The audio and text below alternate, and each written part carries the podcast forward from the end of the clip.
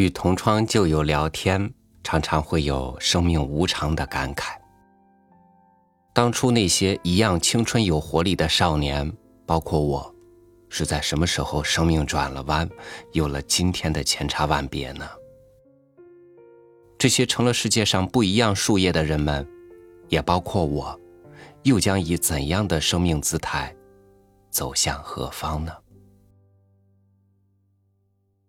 与你分享胡因梦的文章《生命的不可思议》。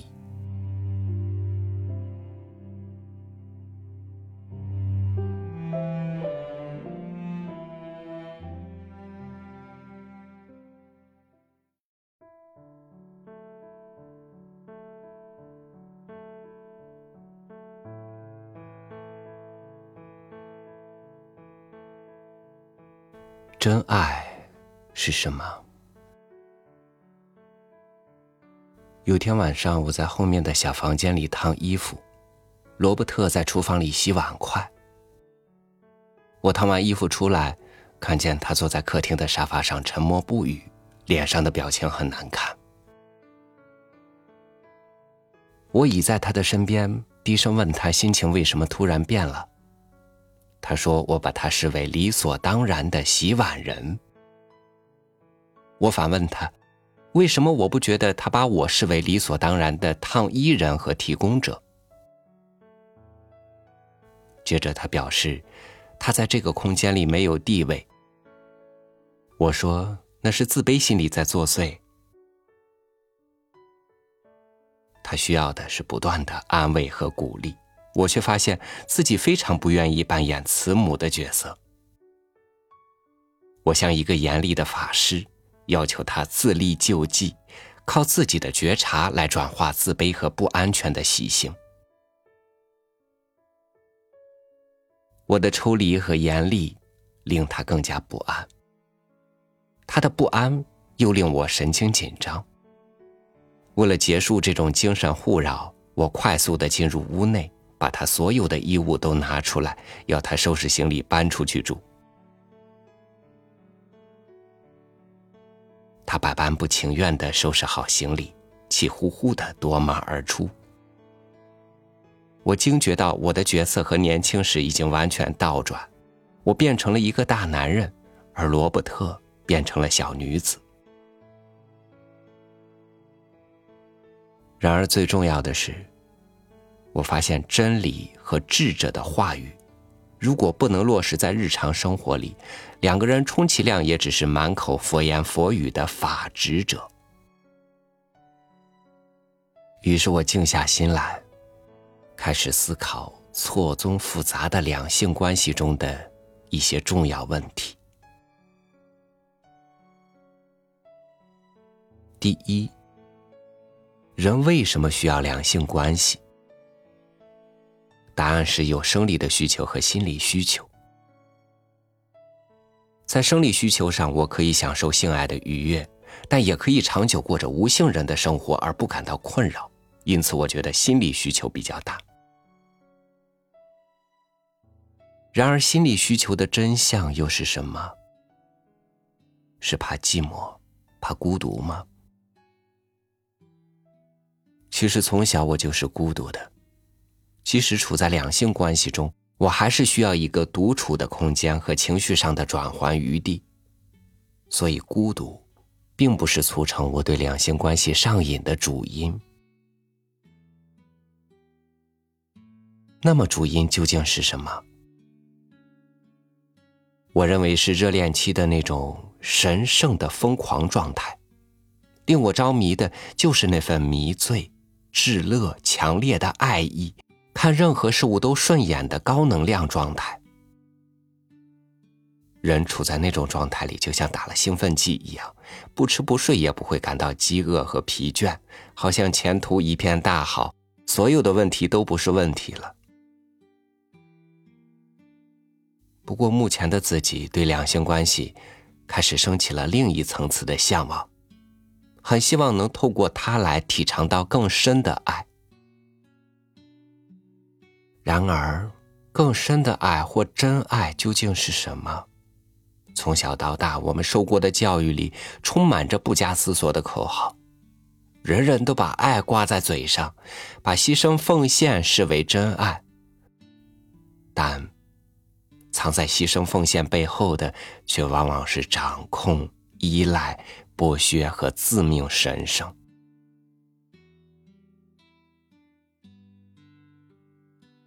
我一边这样沉思着，一边从书架上抽出了几位心灵教育者探讨爱的著作。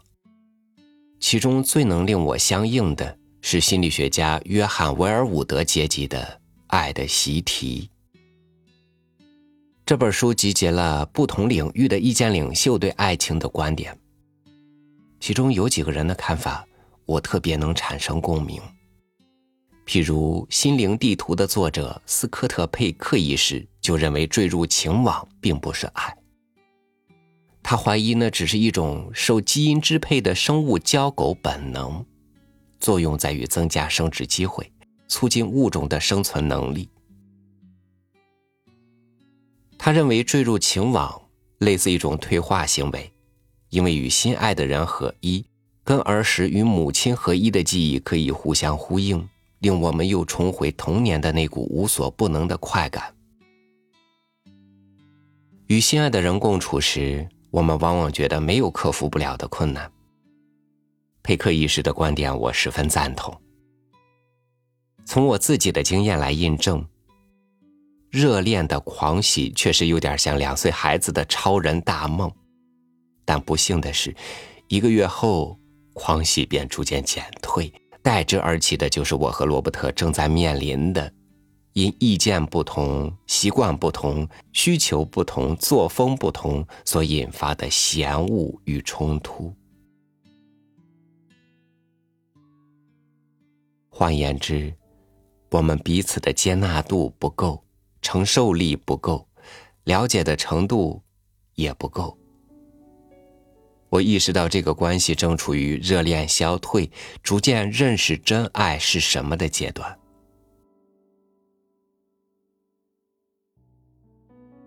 接下来，我该问自己的问题则是：到底什么是真爱？克氏对真爱的定义是从反面下手的。他认为人类根本不懂得什么是真爱。因为那个境界已经超越了自我，所以他建议先找出什么不是真爱，透过破执的觉察，也许真爱就会浮现出来。他在《从已知中解脱》这本书里曾经说过：“恐惧不是爱，依赖不是爱，嫉妒不是爱，占有控制不是爱。”责任义务不是爱，自叹自怜不是爱，不被人爱的痛苦不是爱。爱不是恨的反面，正如谦卑不是虚荣的反面一样。然而，一般人的认识却刚好相反，总认为如果两个人的关系之中没有占有欲和嫉妒，就是不在乎对方。我们总认为爱情一定要有强烈的感觉，否则就不算是爱情了。然而，克氏和佩克医生都指出，真爱并不是一种感觉，真爱不是一种欲望或欲乐，它往往是在感觉消退后才翩然而至的。克氏说：“所谓的爱。”是属于不同层次的一种东西，但若是不知道该如何进入那美妙的源头，又该怎么办呢？当你不知道该怎么办时，就什么也不要做，不是吗？就是这样，什么都不做，然后你的心就完全寂静了。你知道这是什么意思吗？这表示你已经不再寻找，不再渴望。不再追求了，自我中心的活动一消失，爱就出现了。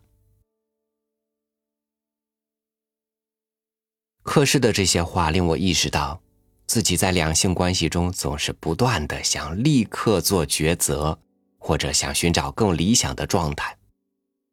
其实这些都是自我的欲求或逃避倾向，基本上和爱是扯不上关系的。佩克医师也对爱下了他自己的定义：为了滋养个人和他人的心灵成长而产生扩大心量的意愿。这是很简单的一个概论，但是要实行起来。可就得细心拿捏了。我觉得罗伯特和我真是彼此最佳的一面镜子。我们都是喜欢用脑的人，也都是敏感、以自我为主、童年被爱的不够，但又有诚意转化和成长的人。所以，我认为这个关系一时还无法结束。一定有后续的习题要做。其实，在大学时，干爹已经告诉过我，从命理看来，我在虚岁四十这一年可能会碰到一个与我很相似的男孩，但这一年有三行夫宫之相，我会给他很难的功课做，同样的，他也会带给我难解的习题。至于后果如何呢？干爹是位高人，因此并没有给我确切的答案，他要我亲自体验了再做判断。不久，罗伯特找了一个借口回来拿东西。两个人一见面，很清楚的发现彼此还是有一份深情。于是他又把行李搬了回来，和我继续生活在一个屋檐下。从此之后。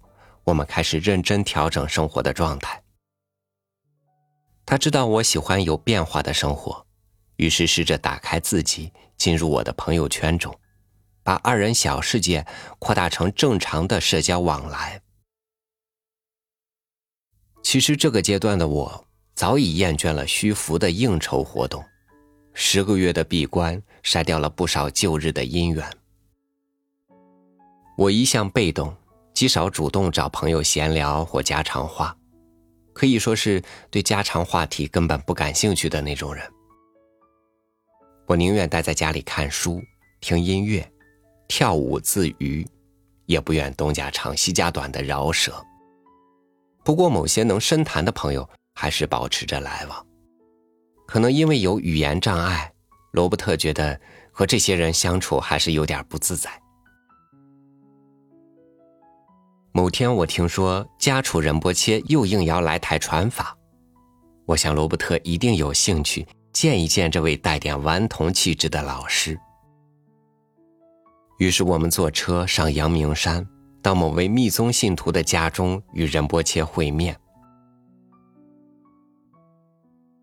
仁波切一见到我，便直截了当的告诉我说：“十个月的闭关在我身上造成了显著的静障作用。”他对着在场的奶竹说：“看着他的光，眼中充满着对学生的进展的肯定。”他看到我吃饭时只挑素菜，完全不吃荤食，便提醒我该摄取一些肉类。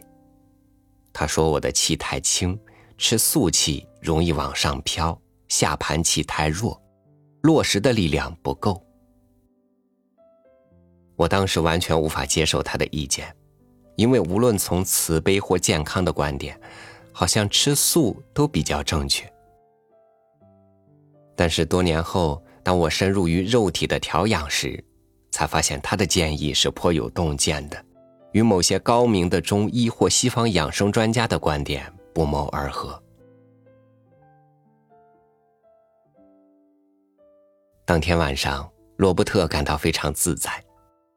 他似乎只有在法师面前才能充分展现自己。仁波切看了我们几眼，便调侃的问罗伯特：“你们西方人很善于提问题，但是问题提出之后就没有下文了。”然后他指指我，接着又转头问罗伯特：“这碗中国什锦面，你吞得下去吗？我听得出他话中有话，决定小心对待这个吉凶未卜的关系。有一天，我和老友龙君儿约定到他的老房子喝咖啡叙旧，罗伯特和我同行。老房子里还有几位友人，其中一位是台湾的商界友人，年纪五十开外，和我只有数面之缘。他坐在我旁边的位置和我谈天，谈着谈着，我意识到罗伯特的情绪有点不对劲，转头一看。他脸上的猥琐和不安，已经过于明显。我低声问他怎么了。他说他觉得非常嫉妒。于是我匆匆结束了谈话，向老友告别，尾随在罗伯特的身后走出了老房子。走到大街时，罗伯特很坦诚的告诉我说，他刚才有一种身处地狱的痛楚感。我说我很高兴，我们之间的沟通愈来愈开诚布公。只要沟通的品质良好，其他的心理问题都好解决。回家后，我们一同阅读了有关上瘾症的书籍。我们都很清楚，依赖和占有是上瘾症的基本征兆。依赖者。希望不断的得到所依赖之人的情感保证，他或她无法面对内心的那股巨大的不安以及怕失去对方的恐惧，故而更加逃避自己，依赖对方。罗伯特想要转化自己的诚意真的很高，他每天开始固定的静坐练太极拳，可他的问题就出在过于认真。如果能轻松一点儿不把自己看得那么严重，事情也许比较好解决一些。然而我知道，要一个童年遭遇不幸的人立刻长大，可不是件容易的事。只好耐着性子，学习承担、面对和接受眼前不尽理想的情景。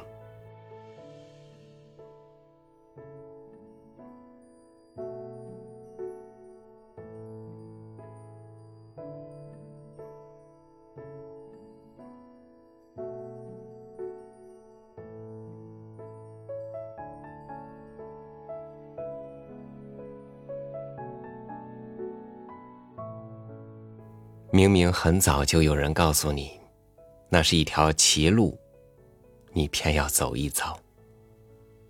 明明知道爱里的一些口是心非，你还固执的坚持，总有一味能够医好的药。